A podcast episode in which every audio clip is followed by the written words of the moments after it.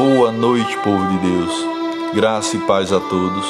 Meus amados irmãos, que o amor de Deus transborde em nossos corações para que não haja espaço para nenhum sentimento que contamine as nossas emoções.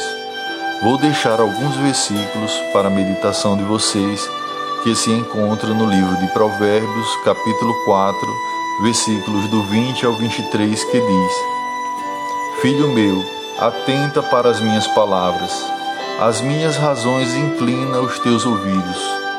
Não as deixes apartar-se dos teus olhos, guarda-as no íntimo do teu coração, porque são vida para os que acham e saúde para todo o seu corpo. Sobretudo o que se deve guardar, guarda o teu coração, porque dele procedem as saídas da vida.